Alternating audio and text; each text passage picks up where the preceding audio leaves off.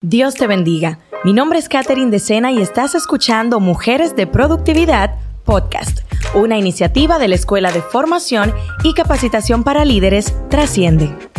Dios les bendiga, sean todos ustedes bienvenidos a nuestro tercer episodio de Mujeres de Productividad Podcast, una iniciativa que Dios pone en el corazón de nuestra Escuela de Formación y Capacitación para Líderes Trasciende y en esta oportunidad este episodio se titula Una mujer sabia en tiempos de crisis. Como ya saben, pues nos acompañan en este episodio tres mujeres extraordinarias del Señor.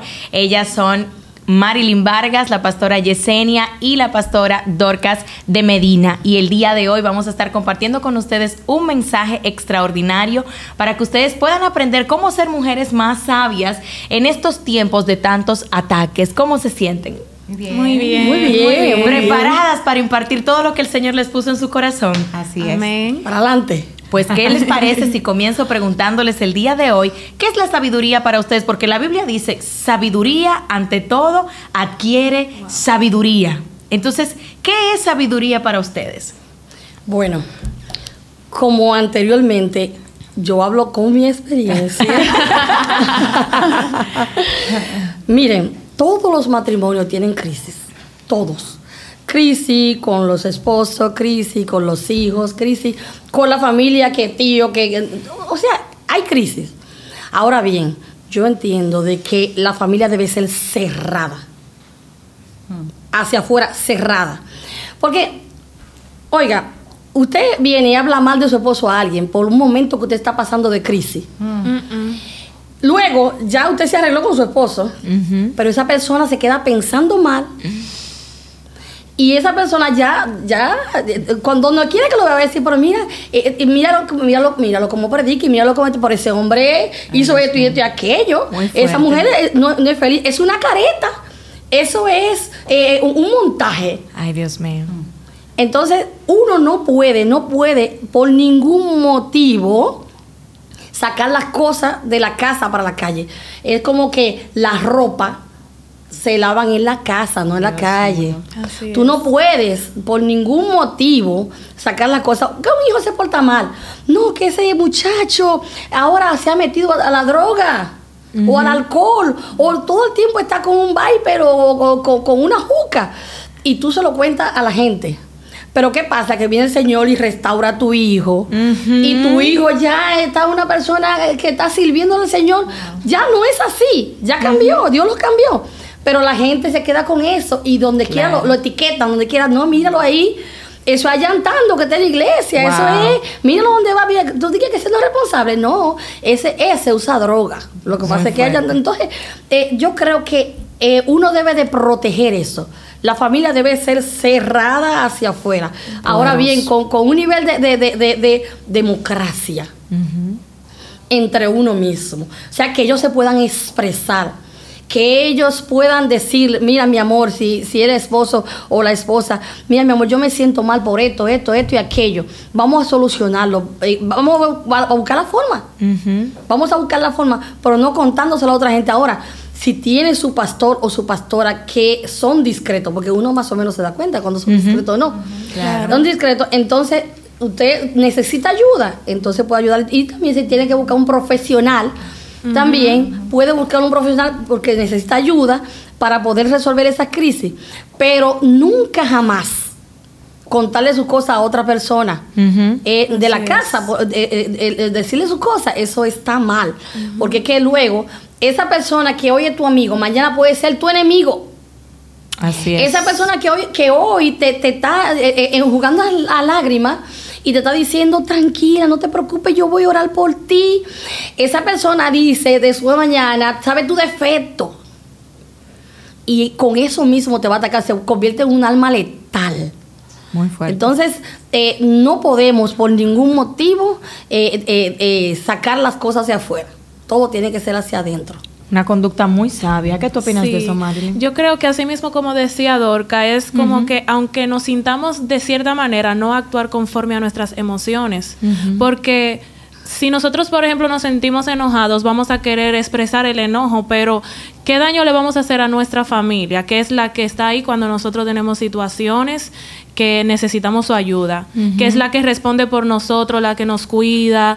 Es, son ellos los que siempre están ahí con nosotros. Los amigos hoy están y no sabemos si van a estar mañana, pero la familia siempre va a ser familia.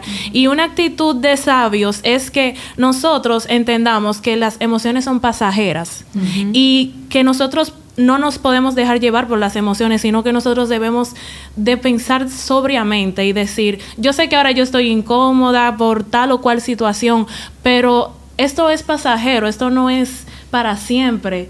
Esto no me va a seguir, eh, yo no voy a seguir sintiéndome de esta forma y yo sé que se va a solucionar. Y de la misma forma, no solamente proteger hacia afuera a la familia, sino también ir con, con, sabiduría, con templanza, con mansedumbre, con amor, con misericordia y decir, mira, no me gusta esta, esta actitud, no me gusta este trato, yo creo que puede, hacer, puede ser así.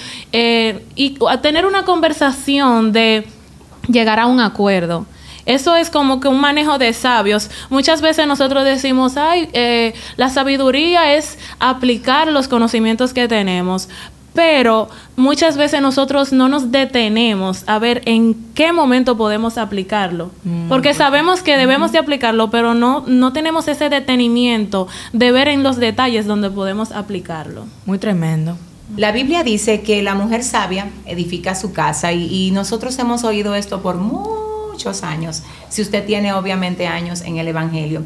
También yo siento que esto obviamente es algo que mucha gente lo cita, más no todo el tiempo se interioriza o se entiende de la manera como se debe de entender. ¿Qué es una mujer sabia o qué es ser sabio? Miren, la Biblia dice, sabiduría ante todo adquiere sabiduría y ante todas tus posesiones adquiere inteligencia. Luego además dice que escudo es la ciencia y escudo es el dinero. Pero la sabiduría excede en que da vida a sus, poseedores. ¿Qué pasa con esto? Que como bien decía Marilyn, la sabiduría tiene que ver no solo con yo tener información interna acerca de cómo las cosas se deben hacer, sino con tener la actitud correcta que me hace actuar del modo como debo frente a cualquier escenario que la vida me presenta. Entonces, ¿qué pasa? Ser sabio es saber comportarse cuando las cosas van bien, porque también eso requiere una conducta sobria, comportarse cuando las cosas van bien. A veces uno dice, ay, cuando las cosas van mal tienes que saber comportarte, también cuando las cosas van bien. Yo conozco personas que por no saberse comportar bien cuando las cosas van bien, han creado una condición de mucho malestar y de crisis por un mal comportamiento cuando las cosas van bien. Por ejemplo, no todo en la vida siempre va a ser que tú vas a ganar, vas a, vas a tener ganancias, por ejemplo, en tu proyecto. Tú tienes que ser sobrio y si te está yendo bien en un proyecto determinado, pensar qué sería de mí si por alguna razón yo tengo que cerrar este proyecto. ¿Qué pasaría? ¿Cómo yo me estoy preparando? Como dice la palabra, cuatro cosas son de las más sabias que los sabios, pero son pequeñas y entre ellas está la hormiga. ¿Qué es lo que hace la hormiga? Que en el verano trabaja para tener comida en el invierno. Entonces el sabio prevé situaciones.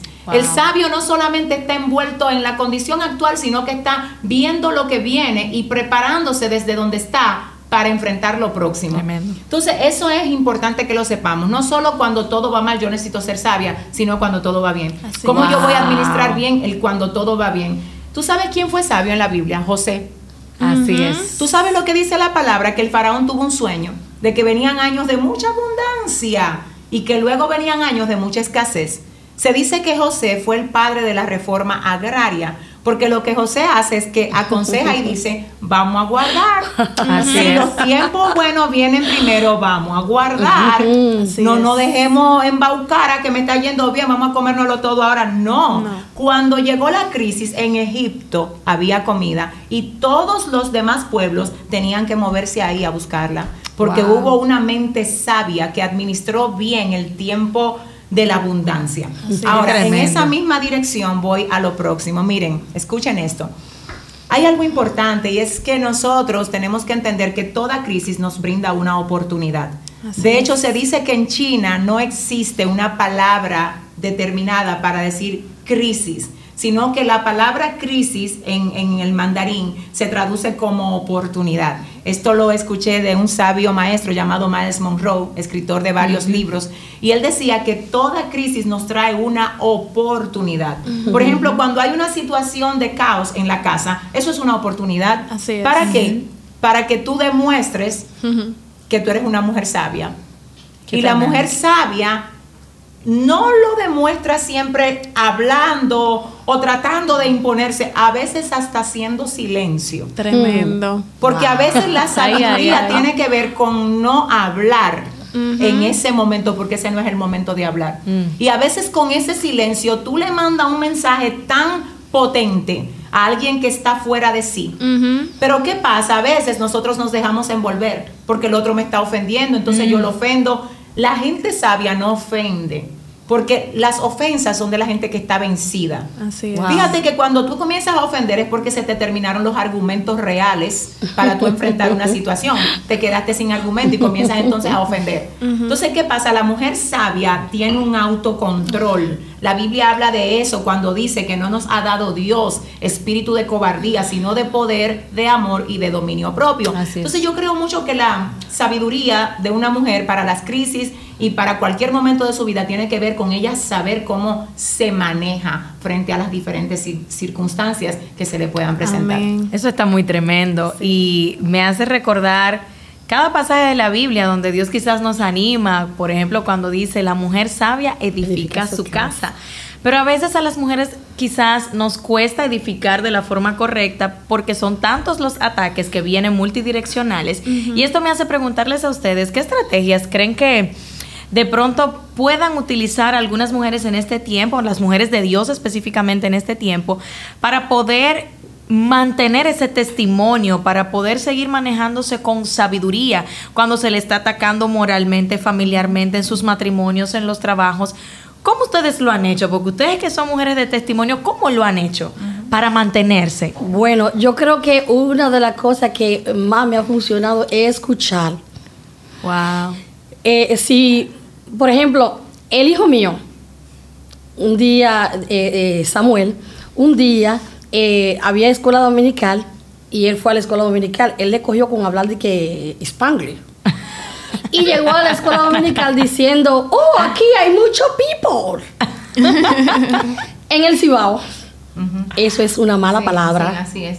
Oh. O sea, eh, eh, eh, lo eh, parecido, sí, muy parecido. parecido, sí. Entonces, cuando la profesora lo escuchó, lo agarró por la oreja y fue y me lo llevó a la casa. Y el niño llorando, ay, ay, llorando. eh, eh, y diciéndole, dile una pela ahora mismo. Ay, Dios mío. Porque dijo una mala palabra. Y cuando yo le dije, suéltelo. Y ella lo soltó. Y cuando lo suelta, entonces le digo yo, papi, ¿qué fue lo que pasó? Dime. Ella dice, pero yo le estoy diciendo, digo yo, hermana, un momento. Claro. Le estoy preguntando a mi hijo, ¿qué fue lo que pasó? Dice, mami, yo lo que estaba diciendo que hay mucho people. Muchos, muchos niños que hay, porque está llena la escuela dominical de muchas, ni- muchos niños y niñas. Wow. Entonces yo le dije, hermana, usted está viendo que usted está castigando a mi hijo por, por, por, por algo que no es cierto. Mire, pídale perdón ahora mismo. Pídale perdón.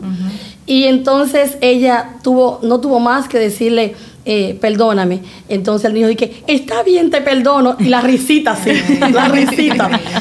Mire, cuando él creció, él me dijo, gracias, mami. Qué bello, ¿verdad? Sí. Gracias, mami, porque eso me marcó a mí. Sí. Por supuesto. Pues yo me sentí protegido, yo me Claro, sentí como que tú eras como un gigante, así que, Qué bello. que, que, que, que me arropó. Yo creo que debemos cubrir nuestra familia. Gloria a Dios. Debemos de protegerla. No podemos permitir que nadie le haga daño. Así es. Y escucharlo, escucharlo, qué es lo que ellos piensan, qué es lo que, lo, lo- lo que ellos creen de sí mismo. Porque así solamente usted lo va a conocer y usted va a saber cómo actuar frente a crisis. Dios mío. Wow.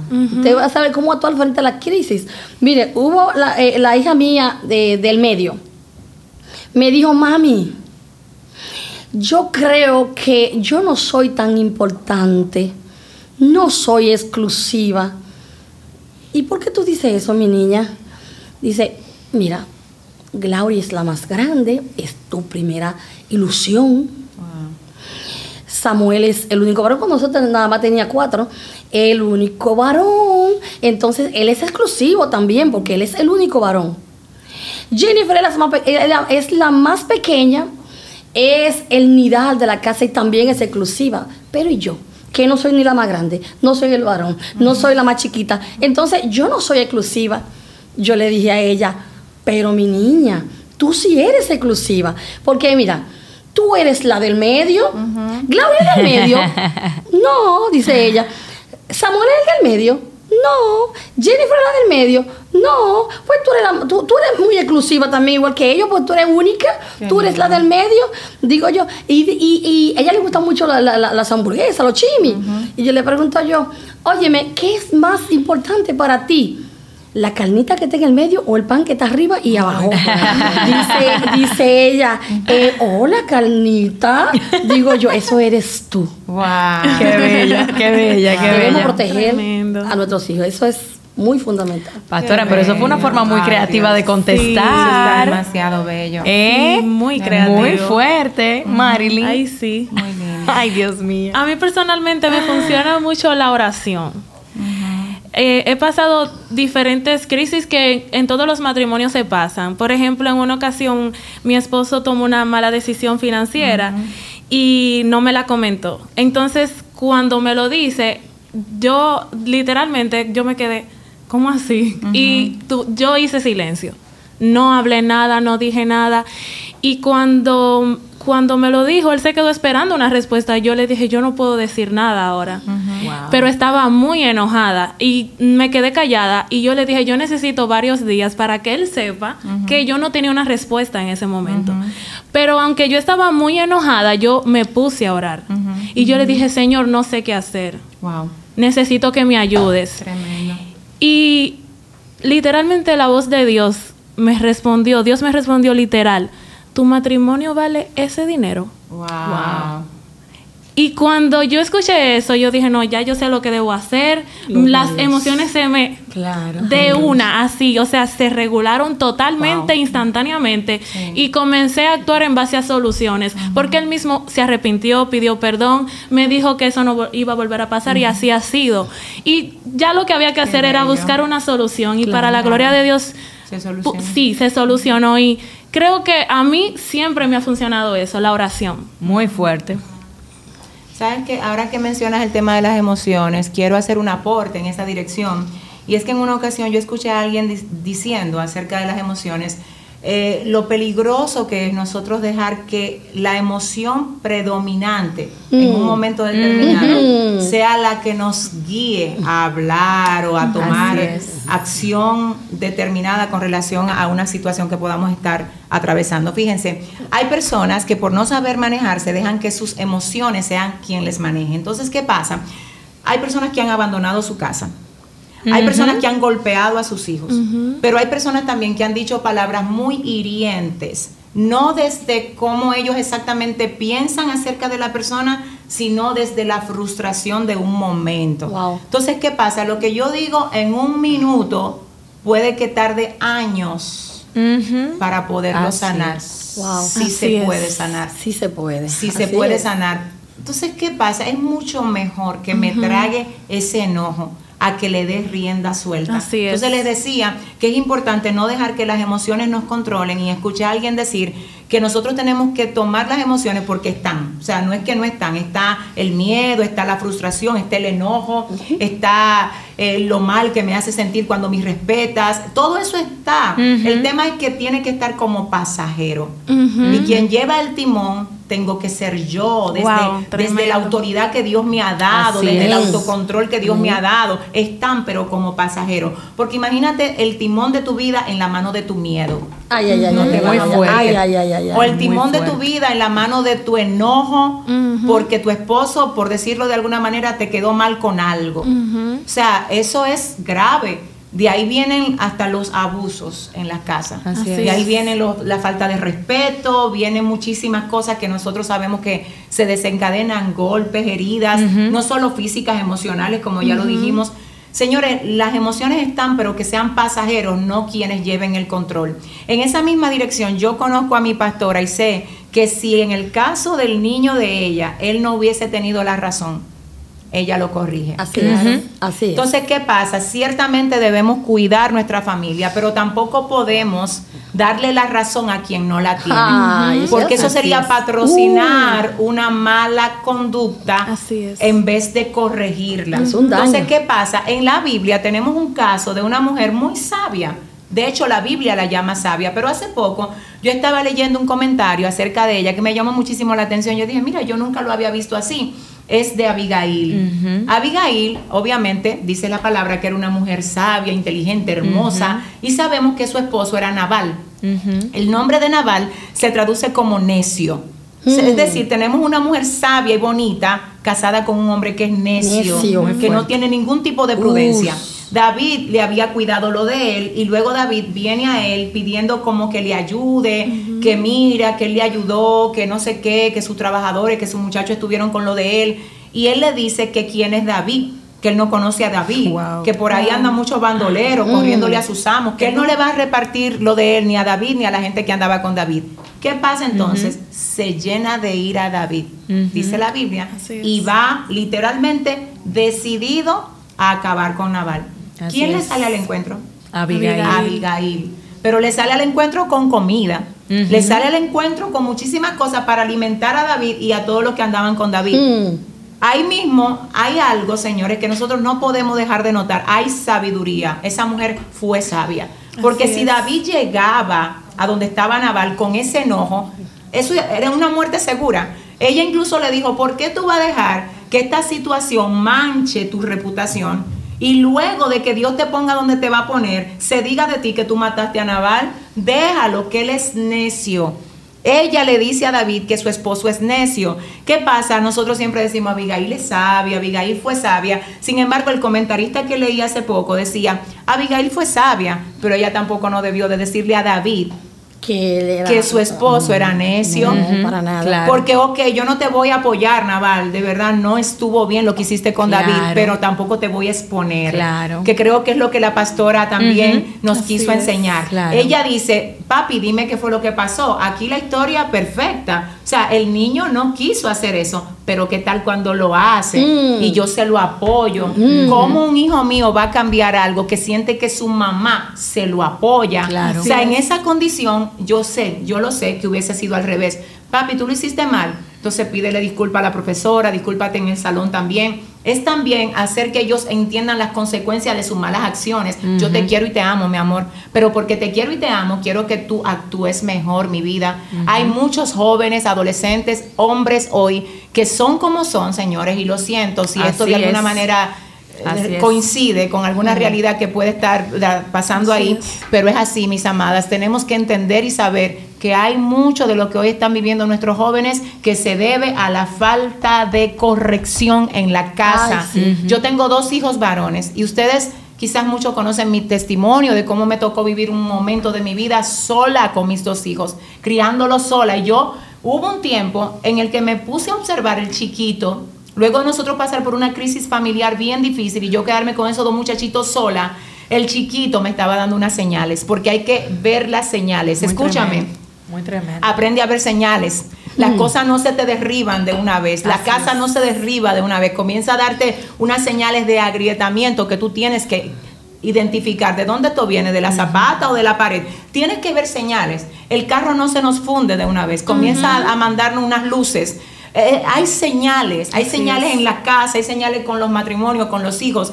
Y el niño mío pequeño comenzó a darme señales. Nosotros vivíamos en un sector y yo comencé a ver que cuando pasó la crisis fuerte en nuestra casa, él buscaba como desconectarse de la casa con los amiguitos de la calle. Mm. Wow. Y yo me puse a ver esa señal. Yo dije, ah, espérate, él no, no le gusta estar aquí. Porque antes, cuando él estaba aquí, estaba una persona que él ama y ya la persona no está. Y él no quería estar en la casa sintiendo ese vacío. Y él como quería como llenar ese vacío como de alguna manera y él se me perdía por muchísimas horas. ¿Qué pasa? Los amiguitos con los que él estaba no eran muy excelentes. Yo estoy hablando de un niño de algunos ¿qué edad tenía Andy? Como algunos seis años. Wow. Como algunos seis años, Katherine. Y él tenía sus amiguitos, pero yo sabía que lo que hacían no era, no era malo, no era, no era delinquir. Pero, por ejemplo, era saltando en patios ajenos, era jugando a deshora, era que llegaba la hora y todavía no se había bañado. Y así que comienzan. Así que comienzan, pastora. Yo dije, "Mm, mm, tengo que accionar aquí ahora, aquí ahora. Las cosas tú tienes que atacarlas, pero desde que tú las notas. Porque mira lo que pasa con cosas que no se atacan. Hay gente que le huye a sus realidades. Usted Wow. tiene que ser honesto con su realidad. Si Muy usted fuerte. tiene una condición X, ya sea de lo que sea, tú tienes que ser consciente de que la tienes, porque tú nunca vas a vencer algo que tú no reconoces que tienes mal. Así y yo es. sabía que en mi casa había un problema. Yo dije, no, aquí hay un problema y es con mi niño chiquito. El más grandecito tenía un poquito más de, de sobriedad y como que él obviamente igual le golpeó, pero lo sentí como que podía manejarlo más que el chiquito. Dije, no, Señor, necesito tu ayuda. Padre, ayúdame a mudarme de aquí. Y eso fue exactamente lo que hice. Dios me proveyó, rentamos en otro lugar, lo cambié de escuela, lo moví a otro sector y luego, señores, yo comencé a ver cómo la influencia del nuevo colegio, un colegio cristiano, del nuevo vecindario, porque nos mudamos a otra, a otra comunidad, todo cambió. Cambió. Y yo comencé a acercarme más a mi hijo. Cuando la psicóloga lo evaluó en el colegio nuevo, me dijo, ese niño te ama con su alma. Wow. Y él te necesita como tú no tienes una idea. Y yo también dije, espérate, tengo que recortar cosas importantes para mí porque ahora hay algo en emergencia. Así es. Eso, eh, también tienes que darte cuenta que está en emergencia, porque a veces la rigidez. Ah, no, que, que yo tengo que, que esto, tengo que. Espérate, que está en emergencia. Hay cosas que pueden esperar para atender las emergencias. Así es es. decir, hasta cuando estás en un hospital y el médico no está dando consulta, si a ti te llevan de emergencia, llaman a tu médico Así y él es. pone en pausa lo que sea por tu salud. Y nosotros ponemos en pausa lo que sea por la salud de nuestra familia, Ay, ay, ay. por la Wow. salud de nuestros hijos, Wow. por la salud incluso Muy de fuerte. nuestras mismas emociones. Hay momentos donde tú sabes que tú no estás apto para enseñar a otro, ni para tener una conversación con otro. No hable con nadie en ese momento, trabájate en oración. Wow. Dile, Espíritu Santo, quítame esto, porque como yo estoy, lo que voy es a dañar. Yo necesito que tú me repares para poder cumplir como debo con mi rol de mamá, de papá, de, de hijo, de hija. Necesitamos ser honestos con lo que está mal. Yo creo que eso es un punto muy importante, Mm, sí, pastora, importante. y que nos cuesta, porque a todo el mundo le gusta lucir que está bien. Aleluya. Sí. Nadie quiere mostrar su debilidad ni su vulnerabilidad, pero te voy a decir algo, tú eres, mira, tú no eres nunca más vulnerable y más débil que cuando tratas de hacer ver como fortaleza algo que es debilidad. Porque tú poniéndole una sábana a lo que está infectado así no se va a sanar. Tienes que destaparlo y decir yo estoy mal y necesito que me trabajen aquí. Wow. Y eso no es algo que, que solamente te pase a ti, nos pasa a todos. Y yo sé Así que es. todas en esta mesa en algún momento hemos tenido momentos de vulnerabilidad. Señores, pero hemos tenido también que ser honestos. Ella es mi pastora, como yo decía anteriormente en otro podcast, y ellos me han visto llorar porque yo he hecho pausa y he dicho, yo necesito ir donde mis pastores. Pastores, mire, esto es lo que está pasando, me está pasando esto, necesito que ustedes oren por mí, necesito... Eso está bien, porque es que tú no puedes tratar de aparentar todo el tiempo fuerte, no, que no, yo no tengo tal problema, no.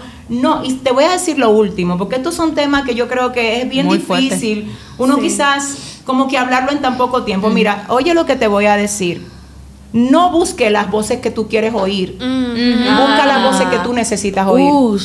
Porque Wow. en medio de tus crisis, a veces lo que va a determinar si tú vas a salir vivo o si te va a terminar de hundir Wow. es las voces que tú estás escuchando. Mm. Y hay gente que como están como tú en el mismo hoyo, no te van a decir tu verdad. Ellos incluso están tan perdidos, a veces más que tú, que quieren que tú te hundas con ellos.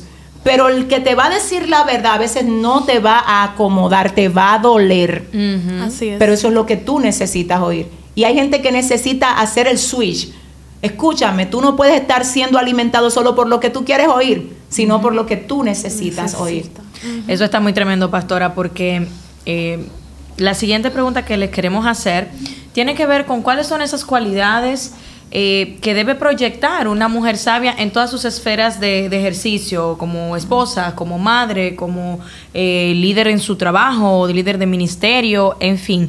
Porque miren qué pasa.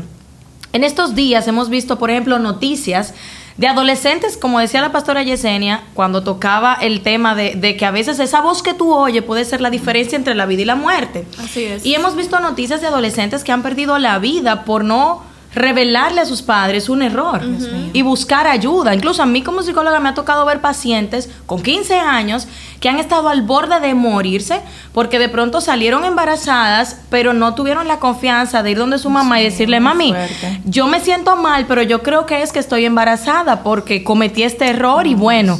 Y se enteró su mamá luego en donde, en una clínica, cuando su hija estaba en una cama con un niño muerto de hacía varios días. Uh, wow. Entonces, ¿Qué es lo que tiene que hacer una mujer sabia en esta temporada para poder darle acceso a su entorno, a esa confianza, para poder manejarse de una forma que, ojo, si los hijos se equivocan o el esposo o quien sea, que no sea porque yo no lo hice bien?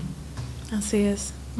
¿Qué usted nos dice, Pastora Dorca? Yo creo que debe de, de, de, una mujer sabia debe ser confiable confiable para sus hijos, wow. que ellos puedan confiar en ti. Uh -huh. Porque si no confían en ti, van a salir por ahí a buscar opinión. Así es. Oye, eh, es imposible en este tiempo de, de, de, tanta tecnología que ellos tengan información.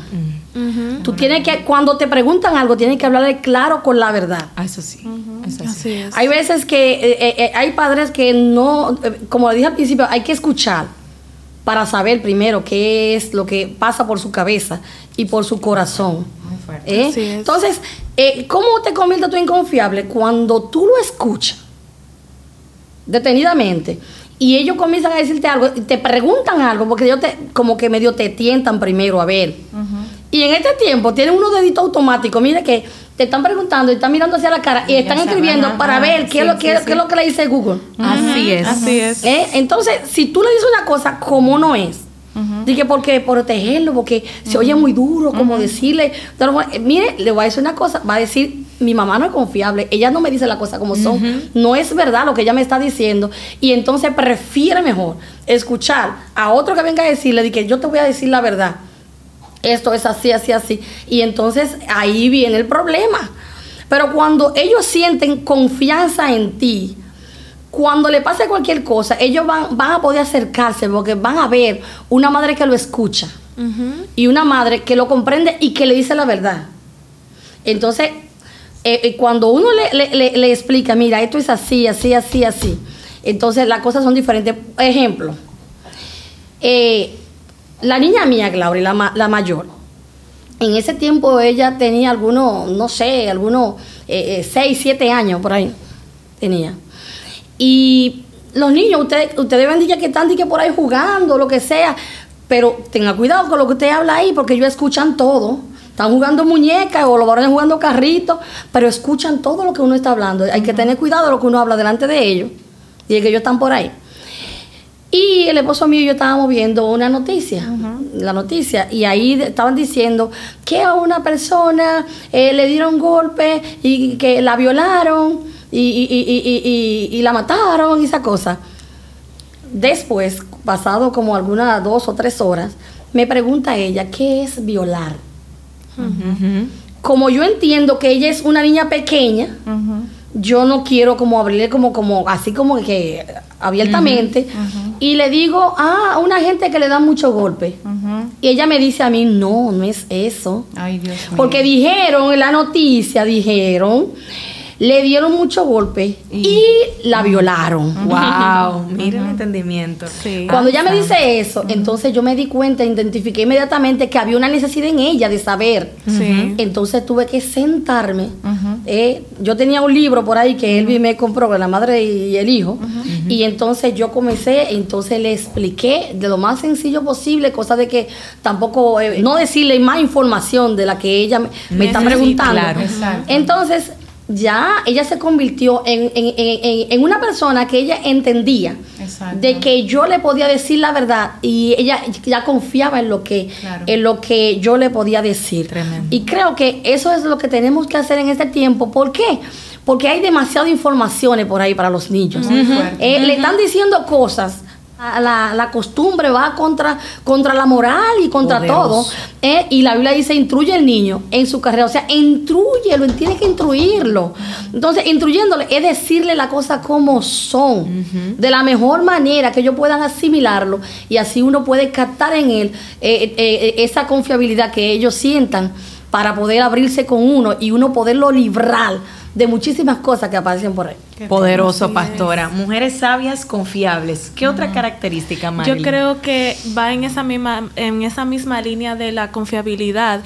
Viene siendo como esa parte de de tener como ese, esa dedicación a sentarse con, con, los hijos, a sentarse con el esposo también, porque si por ejemplo el, está pasando alguna situación X, vamos a suponer que sea en el matrimonio, pero el esposo tiene desconocimiento acerca de, de algo pero nosotras podemos ser un podemos ser como ese aporte hacia ellos, de hacerlos ver cuál es la situación real, cómo se puede enfrentar, cualquiera que sea. A veces ellos, los hombres generalmente, cuando por el mismo diseño que decía la pastora en, en el podcast anterior, ellos se pueden sentir frustrados porque está faltando algo en la casa, porque ellos tienen ese diseño de protegernos. Y al tener ese diseño de protegernos, siempre van a buscar que las cosas que se necesitan estén. Y pueden perder, en de cierta manera, pueden perder como esa visibilidad de cuáles pueden ser las eh, oportunidades o las soluciones, pero nosotras podemos ser esa ayuda idónea, como que podemos decir, no, espérate, estamos aquí juntos, podemos hacerlo juntos, podemos trabajar juntos y pienso que esta puede ser la idea que nos puede ayudar a salir de esta situación. Es como que no dejarnos llevar de las emociones, de que, wow, de verdad es difícil, me siento mal por esto, pero que nosotros, podamos, nosotras, como ayuda idónea, podamos ser un aporte para ellos un aporte de, de, solución. Claro. Porque eso es, y eso, eso, es incluso parte de nuestro liderazgo en casa, ser esa ayuda idónea para ellos en esos tiempos de crisis. Muy poderoso. En esa misma línea también eh, hay algo importante y es lo siguiente, miren, nosotras tenemos que aprender a ser capaces de escuchar algo que quizás es fuerte para nosotros de parte de nuestros hijos o de nuestra pareja, pero tú estás pidiendo que confíen en ti. Entonces, ¿qué pasa? Dependiendo de cómo tú reaccionas ante algo que un hijo te pueda comentar o un esposo te pueda comentar, esa persona te va a seguir comentando. Porque si tú vienes a juzgar o no lo entiendes, obviamente pues ya hay un bloqueo, lo bloqueaste y la próxima vez va a decir yo no puedo decirle nada porque se pone, o sea, a veces nosotros estamos pidiendo confía en mí, pero cuando la persona confía en ti, tú no manejas, o sea, el nivel de capacidad que se necesita para, ok, yo te escuché y aunque esto obviamente me hizo un ruido interno tremendo, pero espérate, no me puedo, tengo que mantenerme, ah, de verdad, mi amor, tú te sientes así, ¿qué más tú me quieres decir con relación a eso? Me estoy volviendo loca internamente, pero estoy con una sobriedad. Porque es que si, le doy, si me destapo, se van a, es que van a decir, no, es que no, ya no, se terminó la conversación. porque es. que no va a haber confianza. Eso es, número uno. Número dos, hay algo muy valioso que yo, por lo menos a mí me ha dado mucho resultado y lo quiero compartir con ustedes. Miren, amadas, nosotros no debemos esperar que las crisis lleguen para enfrentar las crisis. No, nosotros tenemos que preparar nuestra gente, nuestra casa, para las crisis antes de que la crisis llegue. Y me voy a explicar en esa dirección. Por ejemplo, el poner fundamento, como decía la pastora, instruye al niño en su camino. Señores, la instrucción es algo de cada día, es cada día. Yo tengo que tomar tiempo para poner principios y valores en mis hijos. Cosa de que cuando el golpe le llegue o la crisis le llegue, si yo no estoy ahí, ellos puedan tener una base para accionar aunque yo no esté en el momento, pero tienen la base, tienen la instrucción. No sé si, me explico. Y esa instrucción le llegó a través de esa formación constante, continua. Yo no solamente debería decirle a una persona, bueno, o a mis hijos, ah, mi amor, tú tienes que tratar bien a los demás. No es solamente eso. Es, mi amor, ¿cómo tú te sentirías si tú estuvieras en esta condición? ¿Qué tú esperas de los demás? ¿Cómo tú quieres que te traten si tú estás así, así, así? Ah, yo espero que me traten así, así. Mi amor, pues entonces cada vez que tú veas a alguien en esa condición, conviértete en lo que tú quieres que otro sea para ti. Ahí tú le estás enseñando las reglas de oro. Así y mi amor, cuando alguien no te sepa agradecer o tú entiendas que debe agradecerte por algo y no te lo agradezca, acuérdate, papi, que no importa. Porque tú sabes, mi amor, la Biblia dice que Dios es el que recompensa esas acciones. Y aunque la persona no te lo agradezca, no deje que eso te afecte y no dejes de seguir haciendo el bien. Ya ahí hay una referencia de acción. Entonces, no es solamente corrección, es referencia de acción. De modo que no importa cuántas veces se presente, ya haya un comando. No sé si me, me Claro, explico. claro. Entonces, eso es importante, poner ese fundamento de acción y bueno, recapitulando sobre lo anterior, tener capacidad para no alarmarme, aunque sea alarmante lo que yo estoy Así haciendo. es, así es. Así es. Así es. Muy fuerte. Y solamente quisiera añadir, para ir terminando este episodio, que personalmente creo, y, y aunque lo hablamos en otro podcast, un hábito o una cualidad de una mujer sabia, ¿verdad? Entendiendo que la verdadera sabiduría viene de Dios, es ese hábito de orar y de pasar tiempo con Jesucristo. Así es. Es, estamos en un tiempo en donde hay muchas presiones y 1500 gramos de cerebro que tenemos no nos alcanzan para uno poder entender qué yo tengo que hacer en momentos de alta presión. Pero si yo paso tiempo con Jesús, si yo conozco la escritura, como alguien decía, el que no conoce la escritura no conoce a Cristo. Entonces, si yo no conozco la escritura, cuando venga ese momento de alta presión, yo no voy a saber cómo respondería Cristo. Yo no voy a saber es. qué haría Jesús. Y es una recomendación que le queremos dejar a ustedes que nos sintonizan. Cada vez que llegue un momento donde tu estado emo- emocional se vea impactado, donde tú te sientas cerrada, que las ideas no te fluyen, piensa qué haría Jesucristo en esa situación. Pero para saber lo que haría Jesús necesitas leer la palabra, porque Así solamente es. allí nos es revelado cuál es el perfil de personalidad de Jesucristo, lo que Jesús, ah, porque Jesús estuvo expuesto a toda clase de presiones. Entonces, señores, hasta aquí ha sido nuestro episodio de hoy. Estamos muy contentas de poder edificar su vida a través de la palabra de Dios. Recuerden que esto es Mujeres de Productividad Podcast, una iniciativa de la Escuela de Formación y Capacitación para Líderes Trasciende. Esperamos que sean edificadas y sobre todo que a través de esta transmisión usted pueda sentir que Dios la está llevando a ser una mujer de productividad. Bendiciones.